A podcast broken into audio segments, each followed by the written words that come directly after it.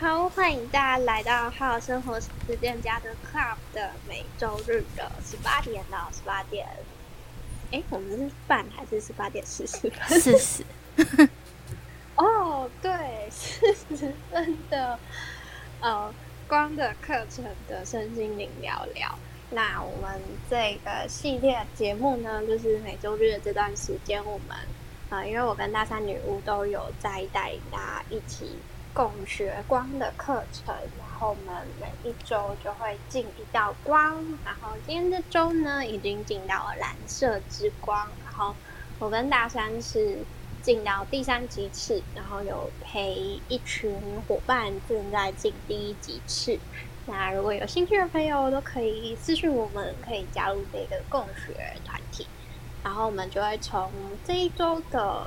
主题这个光的一些特性跟关键字里面去找出，呃，我们觉得想要去探讨的内容，来作为这周的主题。好，然后我稍微自我介绍一下，我是自称号生活实践家，这是我的职业，就是希望可以。把身心灵落实在生活中，好好的在每一刻里面静下来，呼吸、感受、体验自己的人生。好，那我们就欢迎大山。嗨，大家好，我是大山。那我们的这个节目呢，就是很开放的，让大家，呃，就是我跟安婷很开放的开了一个主题，我们来聊聊。然后这一些都是我们在。光的课程的内心真实的感受，那在我们两个人讨论完之后呢，就也也是开放，可以让大家针对我们今天的主题来聊聊你内心真实的感受。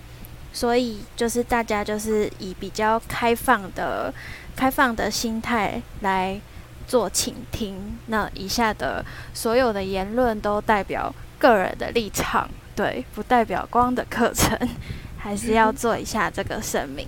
那我自己自我介绍一下，我是大三，英文名字是 Mary。那我目前的目前呃自称身心灵疗愈艺术家，这也是我的，这也是我的职业啦。就是我很喜欢在自己的世界探索，然后。我觉得身心灵的疗愈呢，就是呃精神精神层次的拓展，然后也是可以运用在呃生活中，在艺术上。我自己本身是一个主修的主修的部分是扩大疗愈法，那我是扩大疗愈法的一二三阶的实修的疗愈师。我自己在。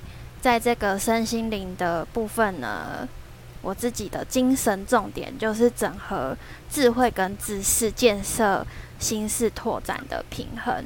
目前也在 Discord 打造一个夏纳巴川的一个平台，就是刚刚安婷说的一个我们在共学的平台的地方。那大家可以点进来，就是我的。介绍里面就是有可以大家知道怎么怎么进来到我的这个 Discord 里面，可以加入我们。然后这边就是一个大家共学、共好、共享的平台。希望可以就是把自己照顾好的同时，大家也可以互相扶持。因为我的左右铭就是愿我们能够成为彼此的靠山。好的，我的介绍就到这边。那我们是直接聊今天的主题吗？等一下，大象，我问一下，你那边有录录音吗？有啊。好，因为我这边 我这边外婆她跟我说我连线不稳，然后他直接现在直接卡顿，所以可能今天要靠你了。希望我的录音今天很顺利。好的，好，那我们今天，那今天就就就我先讲好了，之前都让你讲。今天我们的题目是第三只眼，通灵、恐惧、外在暗示、知识跟智慧。主要是因为我们这一周就是走到了呃光的课程的蓝色之光，那蓝色之光它就是对应到的，就是我们的第三眼，第三眼眉心轮脉轮就是眉心轮的部分，启发人性的觉知与真理的智慧之光，所以我们就想了。相关的这一些关键字来跟大家分享我们自己的体验。那我对于第三只眼的部分，呃，我比较想要讲的是，大家对于第三只眼眉心轮，我个人的感觉是，大家好像都会有。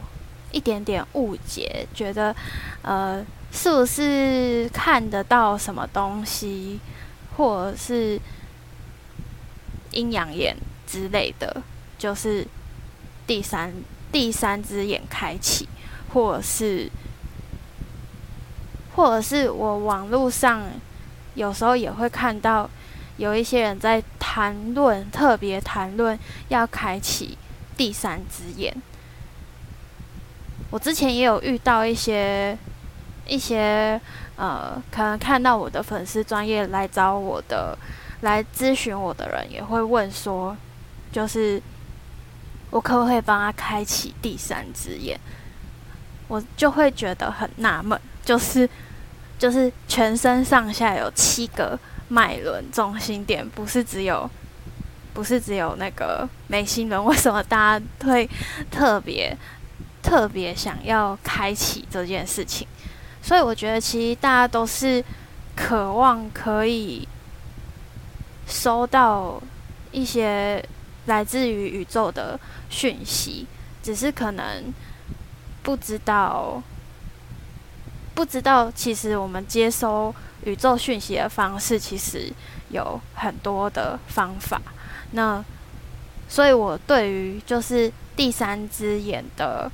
这个问号呢，就是我希望大家也可以，就是对第三要一定要开启第三只眼，然后跟为什么要开启第三只眼有一个可以有一个自己的自己的想法跟主见，就是这个第三眼第三眼的状态对我来说是什么，然后。再是通灵的通灵的部分，也有就是也有一些人会觉得，呃，通灵是不是就是我看的也是一样，就是跟开第三眼一样，就是我是不是看得到什么东西，然后就是通灵了，然后然后是不是看得到东西的人，他就或者是第三眼开的人就比较厉害。可是，其实，在蓝色之光我的体验里面，它真正的看到不是不是那种外在外在视觉的看到，纵使是看到可能一般人看不到的东西，对我来讲，那都还算是外在视觉的看到。只是它是在外在视觉的层面可以看到不同维度的。不同维度的存在，可是它都还算是外在世界的部分。然后我在蓝色之光眉心轮的智慧之光的体验是，它的这种看到是内在的，就是对于内在的领悟的去看到自己的状态，然后透过自己这样子内在的一个。内在的这对于一些事情的历程，有了一些启发、领悟的觉察、洞悉的觉心事的拓展，我觉得是这才是真正比较重要的事情。因为这个心事的拓展，会让我们真的看到自己可以。去做一些了解一些事物，然后处理一些事物，跟要怎么样去了解自己自己的内在，进入更深的探索，是有所帮助的。就是这个心事心事的频率的拓展，然后，然后我觉得通灵通灵就是一个通灵就是一个心事的拓展。然后它就是一个频率的，你的频率的个人的心事频率的展现，所以不管是你外在的视觉还是内在的视视觉的状态，其实都我们的思想跟思维的状态都是一个频率的展现。那在最早，大家最早最早知道的。那个通灵者就是耶稣，耶稣嘛。然后，然后近期就是也有很多的通灵者，就是会跟大家讲很多的讯息。那前阵子就是也有，哎，就是有一个，哎，我忘记那个是哪一个国家的国家的一个很长青的节目，就是《通灵之战》。然后看我也有看那个《通灵之战》，《通灵之战》里面也有很多。很优秀的通灵者，不过看完节目下来就会知道说，通通灵者就是通灵者的频率也是会一一个人的状态有不同的状态的呈现，会有表现上面的落差，可能他有时候表现的很好，有时候表现不那么好，他讲出来的东西可能这次是准确的，然后下一次。不一定那么准确，所以就是最重要的重点是通灵这件事情，可能真的可以帮助我们，是我们心事拓展的一个状态的呈现。然后通灵者给我们的讯息，可能也是可以帮助我们去了解一些事物跟处理一些事物。不过，也是我们自己个人要完全的。可以很，可以，可以有自己的意识去决定要不要接收这个讯息，才是最重要的。然后，然后我也觉得有时候这个这一些这些讯息讯息，我们要分辨的部分，就是它是外在的暗示，还是真的是从从我们内在的。启发有的，我们内在的启发，拓展出拓展出来的智慧，就是就像这个知识跟知识跟智慧这两个部分，知识知识就是我们经验的经验的累积，然后智慧智慧就是我们内在的。我们内在的领悟，然后这是一种可能性。我觉得，我觉得智慧就是智慧跟知识是要一起并存、并存，然后互相运用的。因为我们的知识是可以帮助我们在生活在地球上生存，去决定。我们要怎么样去做决策的这一件事情，然后它是一个经验经验法则，它是经验法则的一个工具，一个外外在的工具。然后智慧智慧是是一个内在的可能性，所以它是它原本的起起点是因为我不知道。我不知道，我有一个，我有一个，我我不知道这个世界还有很多我不知道的事情。我有一个好奇心，然后我愿意愿意去探索，探索这个世界，探索自己内在更深的状态，在探索的过程中，去领悟了这件事情，所以。所以我觉得那个知道跟不知道都是都是很重要的，尤其是那个智慧是保有那个保有那个好奇心，就是我接受我自己还有很多的不知道，才有更多的可能性这件事情。对，这是我今天想到要分享的。内容。耶！对，谢谢大家，谢谢。耶！那直接换我讲吗？好啊，好啊。我觉得第三只眼，我觉得第三只眼真的是一个大家最常会听到的一个词。然后就像刚刚大山说的，就是哎，为什么好像大家都会。最关最关心说能不能开第三只眼还是怎么样？可是我们明明人体有七大脉轮，为什么大家只关心第三只眼？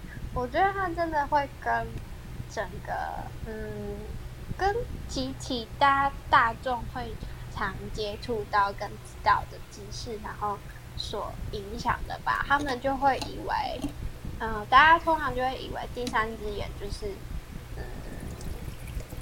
就是想要通灵，就想到第三只眼吧。还有大家通常都只会比较会接触到的是看见模型啊，或是看到比较多一般人不会看到的东西，他们都会想到是第三只眼。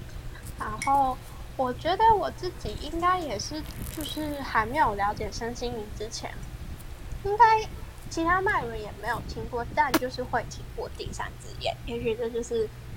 算是台湾的一个习，等下我也不敢乱讲，因为我不是很确定。就反正就是大家比较会经常，台湾比较早期会接触到宫庙这类的，然后比较会听到第三只眼、开天眼这类的这样。然后呃，所以对我自己现在而言，我觉得第三只眼它就是一个很单纯的，就是七大脉轮中的。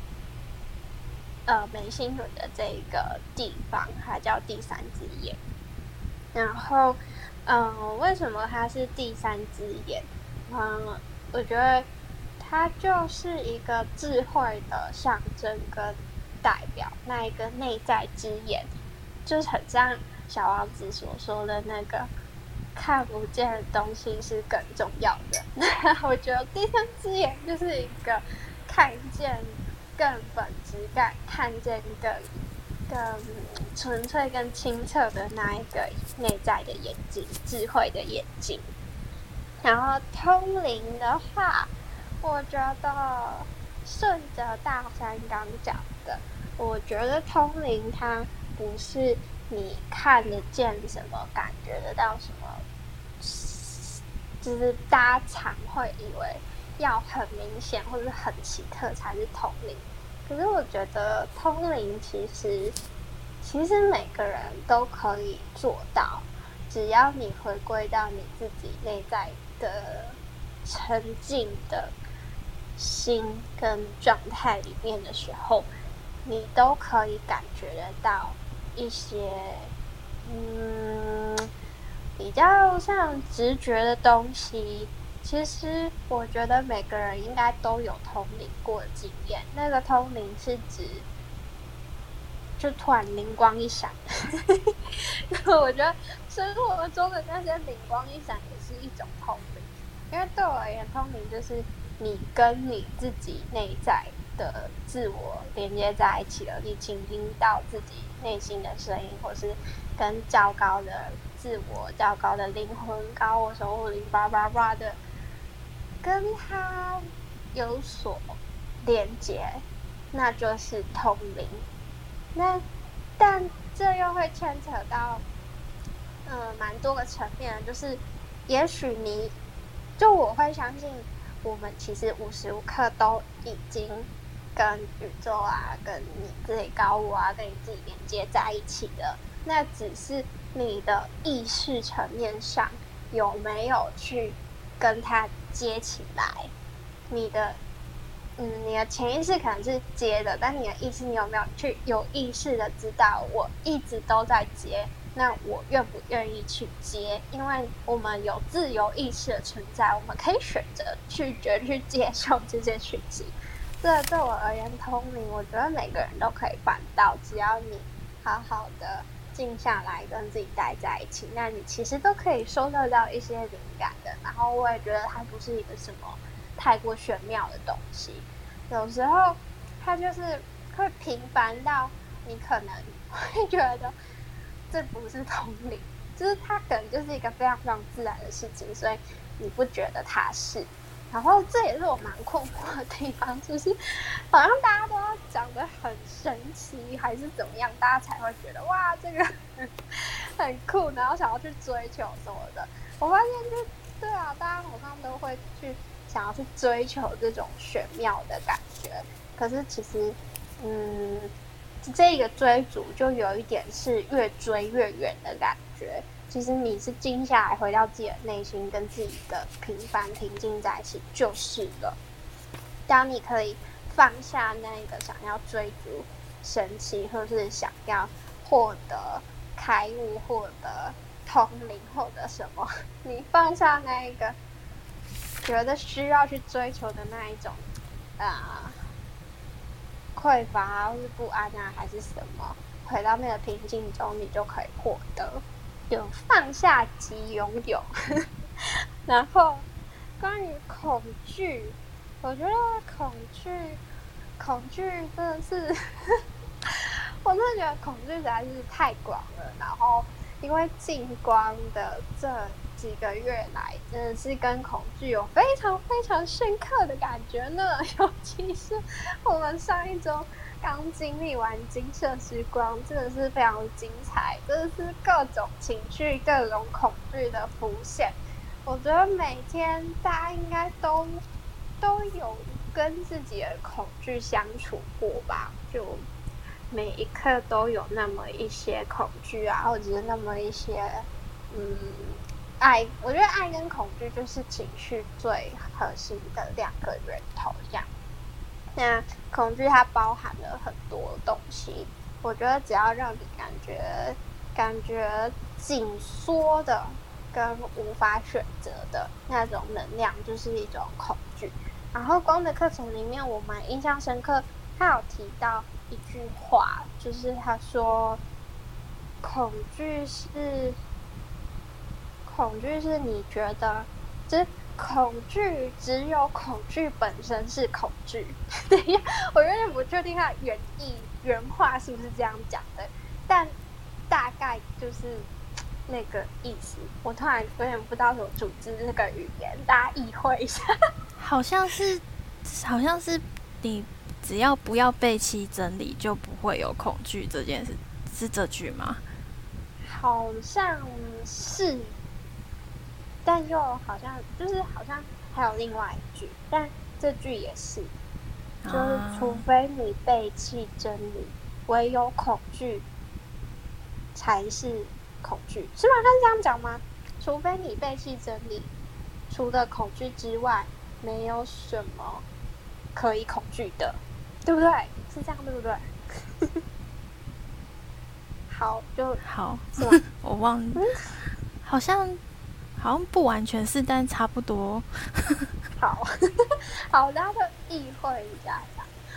反正就是，嗯，如果把它想成比较二元的话，就可能就是爱的反面就是恐惧，真理的反面就是恐惧。然后我我之前好像是看八下影片吧，我蛮喜欢它里面有讲到一件事情，是其实并没有恐惧或者是。恨的存在，一切就只有片面的、不完整的爱跟不完整的真理存在。也就是说，嗯，爱，嗯，恐惧或是不好的那些东西，它并不是，它并不是本身不是不好的，而是它只是一部分爱的碎片。所以我们需要的不是去。排斥它，而是去拥抱它，去接纳它，去把那个局限的东西拿掉，那它就会变成你的爱的一部分，去更加扩展你自己。然后外外在的暗示，我们当初打这个外在暗示题目的时候，其实是它更有一个更完整的句子是，原来是什么恐惧是什么？你的什么恐惧是来自外在环境的暗示吗？这类的问句这样。然后我们会特别对这一句有感，就是因为就是觉得我自己是因为觉得好像很多恐。惧，真的都是来自外在灌输到我之内，然后再变成我的一部分。然后，但它根本不是最纯粹跟最原本的我的思想，它是被灌输的。然后，然后还有，我觉得，嗯，我觉得外外面环境真的是，真的是蛮蛮常会充斥着，嗯。这些言语的暗示的，但如果再讲回说外在是内在的倒影，我也会想说，也许这些暗示的出现跟言语也是，也是一种，要么是考验，要么就是自己的投射。就是我可能内在也有这样的想法，那他，那他当他被投射在外在的时候，那呃，我去看见他也是照见我自己，然后。经由照见而去净化它，去丢弃它，呃，去去对，就净化释放它。那再来是呃，可能有一些恐惧是，或是外在的状态是，它可能接二连三的发生，然后就在你觉得已经进化的好像差不多了，你觉得你好像过得去了的时候，它可能又会出现一个类似的事件，然后我觉得那就很像是一个考验。来去知道说，哎，我自己到底有没有已经帮自己突破了这个课题？我会不会再那么的在意这些言语？那我觉得，当你在面对同样的状态，然后心境都已经可以足够的平静跟祥和 的时候，你对于这些外在暗示，它是我觉得，我相信我们是可以去。嗯，像是做好一个啊保护墙吗？就是让让这个东西是不会进来的，你不会跟它连接上的。就像我刚提到关于第三只眼跟通灵这部分，我就有提到说，呃，其实我们无时无刻都跟自己的高我或是内在的自我是连接的，但是我们的意识层面上有没有去选择跟它有意识的接在一起？那我觉得外在暗示也是这样子的一个存在，就是它，呃，也许外在到处都充斥着各式各样的暗示。那你意识选择放在哪里？你选择你要跟什么样的暗示对焦？你要去接上什么样的能量？我相信那是一个我们可以用我们的意识去控制的。然后我也有想到万能金钥，我，我应该没有记错，对。《万能金钥》这本书里面，他有讲到说，我们大脑的功能其实就像是警卫，它就是一个负责去管理跟知道说，哎，今天这个思想你听到了，你要不要允许它进来？所以大脑是意识是一个，嗯，可以让它扮演好警卫的工作，来去设好这个防护网。然后关于知识跟智慧的话呢，我觉得，我觉得这刚好跟我最近蛮有感的，就是我觉得知识是一种，呃，我不确定，但我现在是这么想的，就是知识是一种大脑透过有脉络式的，可能文字还是就是人类整理好的东西的学习。就是比较比较文字上的那一种，然后智慧的话，我觉得比较是我们内在的那一个那一个，我找不到其他词了，我只想说内在的智慧，它就是当你去阅读阅读这些阅读这些文字，或者是看待这外面的世界的时候，你能不能从这些这些这些知识跟这些概念里面去获取？那一个背后要传递的那个真理，那一个那个领悟，那个体会。我觉得他们两个，我现在是觉得他们两个是这样的差别。然后我会说，跟最近也很有感，就是因为我觉得我这两年在做的事情，都是一直是靠我的天赋跟智慧、内在智慧去做事情，跟做我喜欢的事情，发展我的品牌等等的。对我而言，都是一种，就是我常都会有一种，我也不知道为什么我会知道，哎，但我就是知道。我觉得这个不知道为什么会知道，但就是知道，应该就是一种。自然而然在生活中的那一个智慧，让我可以从生活中去摄取的这一些知道吧。然后我觉得知识就是，嗯嗯，我刚这我刚刚提到的比较是从外面的文字，像读书还是什么之类的学习。但我现在刚好也想到，我觉得知识也可以是一个，当你从生活中去摄取这些。这些内在的，用第三只眼、内在智慧之眼去看到、去领悟、去读取的这些智慧，你可以把它浓浓缩，然后整理成一个有脉络的一个东西，一个一个一个系统之类的。我觉得那就是一种知识。所以我觉得智慧很像是一个内在的感觉，知识很像是一个输出可见。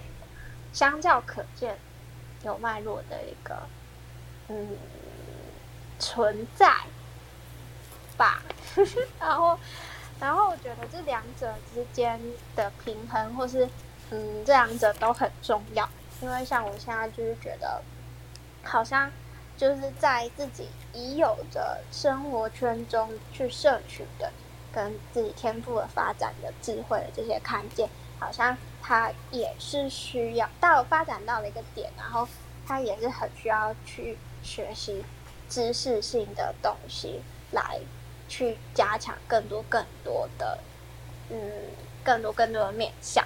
所以最近就开始觉得需要去增强自己的知识这部分。好，就就这样。谢谢安婷的分享，耶耶。那，哎，你刚刚说就是外在暗示着那句完整的句子啊，它，嗯，它是那个完整的句子是你是否受到外在环境的暗示，并且受其控制？其实整句整句的问句是这样。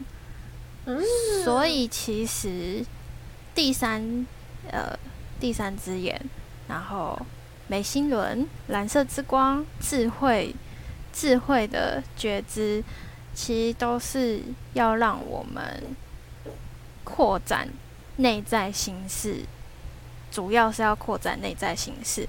然后，所以这个大家认为的，我有没有开第三只眼的？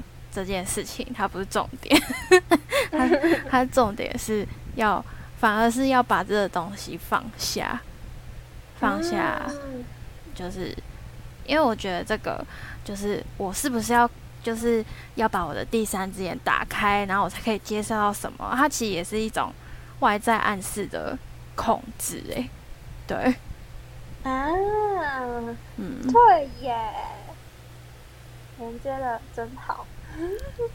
嗯，然后接下来我们还有一点时间，有没有朋友是台下的朋友是想要上来分享一下，就是我们今天的这个题目你自己的想法，可以举手上来跟我们分享聊聊。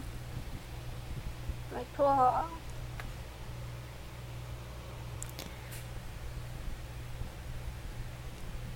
好，没有。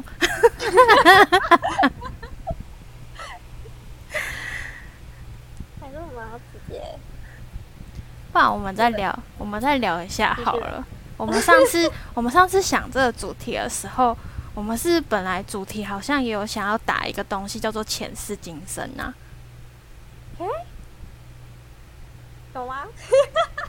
我忘记了。但好像，嗯，但好像有，就是就是前世今生的这件事情，是不是我们也会遇到有一些人很关注、很关注前世今生？对，非常。我觉得你想要说什么就直接讲啊。我觉得这个不好说，不好说。不过就是我，我觉得，我觉得前世今生的记忆，如果是以刚刚我们分享的，我们对于知识、知识跟智慧的知识跟智慧的感受，就是知识就是呃经验累积、经验法则累积出来的呃一些。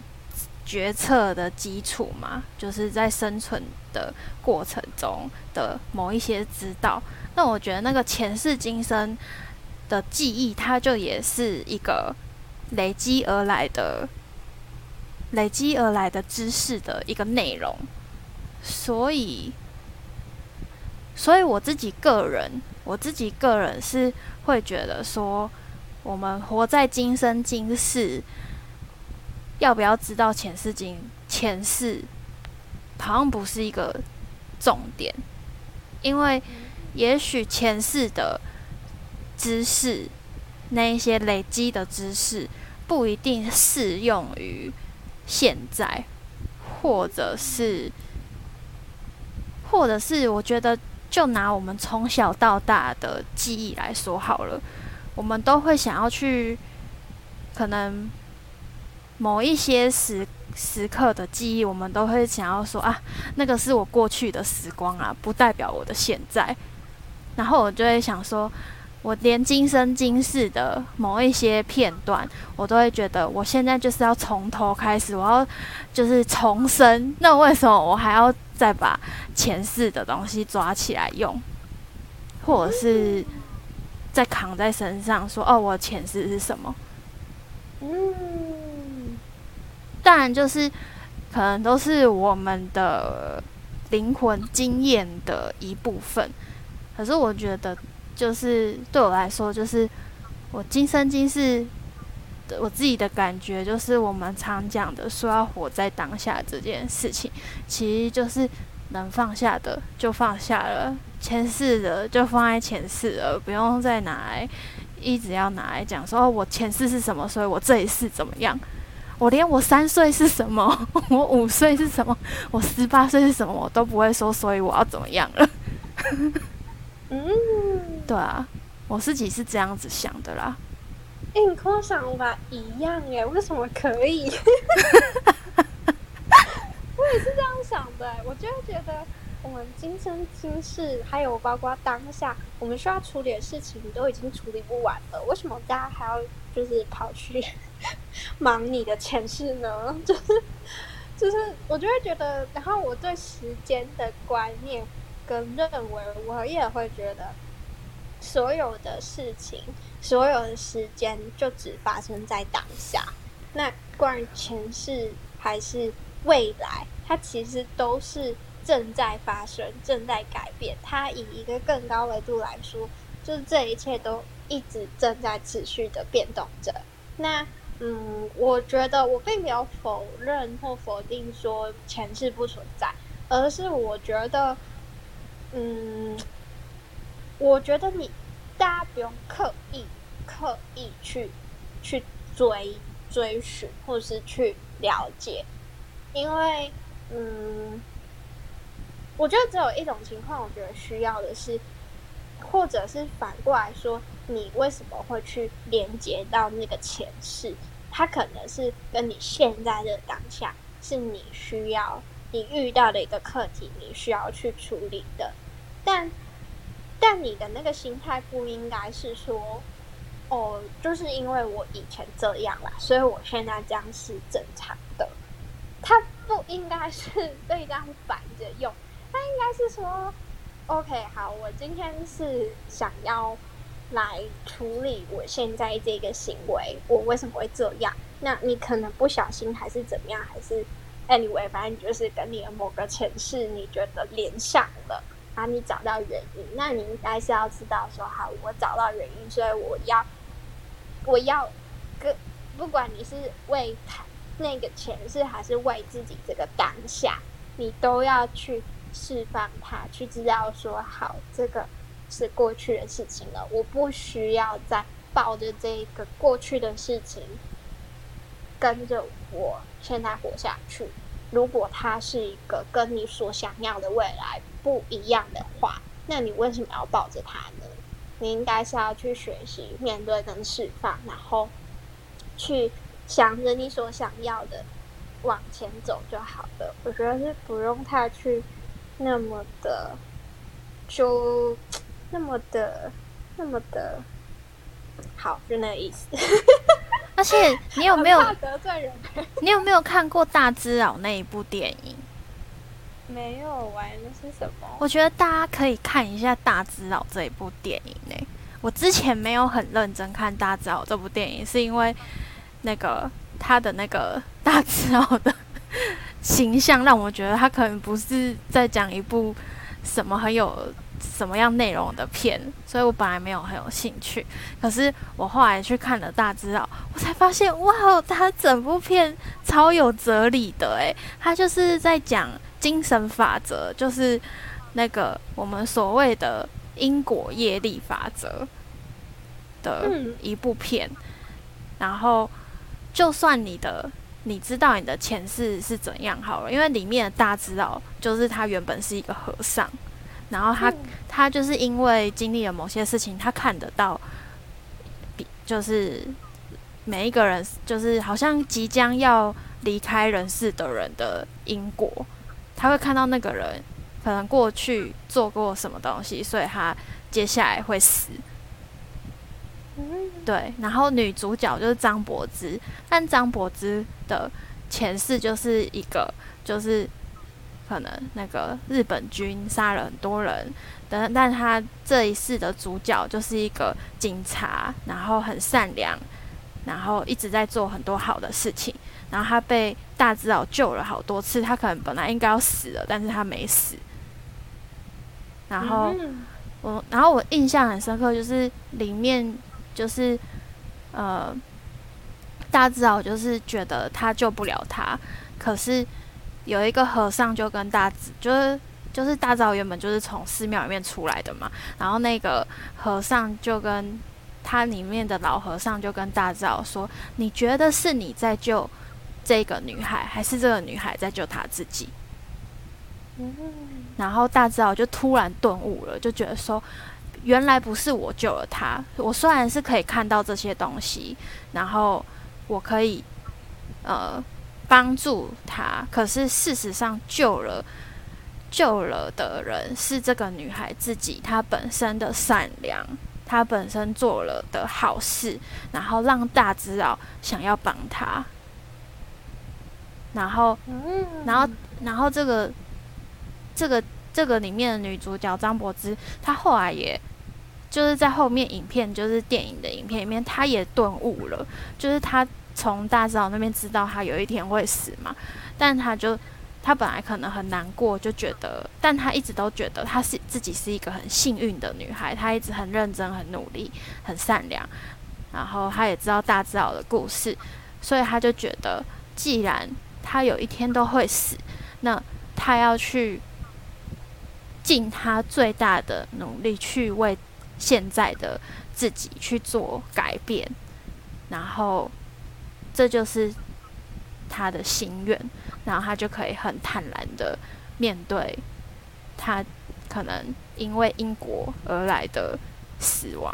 可是，可是其实前世的他也不是现在的他，就是虽然这个因果业力是连接的，但是他现就是那个现世的他，就是现世的他，我就觉得。电影里面的张柏芝顿悟的那一段，我就看了就觉得很有感。虽然他后来死了，而且他死的那一幕我吓死了，我真的超级不敢看，我真的超级不敢看这种片子的这种死 死掉的片段，我真的惊吓到爆炸，我的整个捂住眼睛。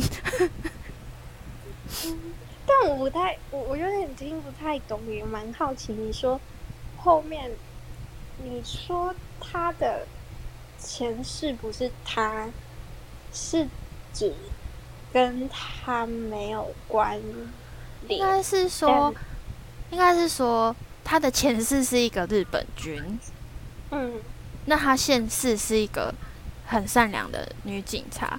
她现世就是女警察，她不是日本军啊。她是一个，她现世就是一个很善良、很努力为人民付出的一个女警。可是她的前世是日本军，嗯，所以她的前世其实是另外一个人。但就是呃，电影里面就是也有讲，就是你你不是日本军，你就是你。可是因为这个日本军杀了很多人，所以你会死。嗯哼，对，嗯，就有一种，就是知道那关于现在的我自己跟我有关的是什么，那我知道了，我把力量拿回来，然后去过我自己的人生，然后跟知道承担，很坦然的承担我需要承担的，然后也不会因为，就是我觉得那一个知道是。比较积极跟正向的方向的，对，就是就是主角就是女主角那个张柏芝，她一开始也有很难过，就觉得我这一生都这么努力，然后我也是这么善良，然后为什么是这样？然后这样子公平吗？她就好像就有问，也有问问公不公平这件事情，然后大智老就说他没有办法跟他解释。就是怎么样才是公平的？可是因为他看，他看得到，他领悟了到这件事情，所以他知道这个因果法则是公平的。可是他没有办法解释为什么这个日本军做这件事情，所以你就得死这件事。嗯，对。你说他大只老师很大只的大，就刘德华演的那个啊？哈，我不知道哎，你不知道？我不知道。我觉得可以去看，然后最后一幕可以不要看。好哟，对，好耶。应该是说，就是就是女主角死掉的那一幕可以不要看。我自己是不看呐，我不喜欢看那种很恐怖的桥段，就是什么有人死掉然后喷血啊什么的，我都不喜欢看。嗯，好哟。对。好，有些给大家分大山分享的这个影电影，嗯，对啊，嗯，就想说跟第三，呃，就大家一般来讲的看得到，好像有一一点关系，嗯，对。不过里面的大字哦，也是会一直说我看不到，看不到，不要问我我，不知道。这样子，对。就 我觉得我们前面在讲的那些，呃，开就是有很多人会想说要开第三季啊，或者是会讲说想要去找前世今生呐。我们前面会比较觉得，嗯，会比较觉得没有那个必要的原因，是因为大多数的人在追求这些事情的时候，他们并不是，他们他们是比较。匮乏的一个状态是想要去了解这一些，可是像刚刚大山举的那个例子，就是他就是比较是，就是那一个那一个积极正面的状态来去去接受自己的这一个该承担的东西，然后积极正面的去面对现在自己当下自己现在的这一世的自己的人生。嗯，对。耶耶！我们今天分享很棒，自己讲，赞赞赞赞。那那我们今天就分享到这边吧。然后大家，我们可以跟大家分享一下我们下一次的主题。好哟，我们下一次的主题是一样，都是每一句都是问句，然后是潜能创造灵感。你相信直觉吗？跟着直觉走，能走到哪？对，因为下一次我们是会走到光的课程的绿宝石之光，创造之光，创造之光。对，所以下一周的主题就是这个。然后，呃，我们每个礼拜天都会跟大家做分享，然后也会把录音档上传到。我的 YouTube 频道跟安婷的 Podcast，大家可以去 follow 我们。没错。好然后这边 Clubhouse 上也可以 follow 我跟大山，还有还有生活时间在 Club，还有大山的夏娜巴传直播，也可以进到 Discord 群组跟我们一起共学哟。对。那感谢今天大家的。收听，大家晚安。大家晚安，拜拜。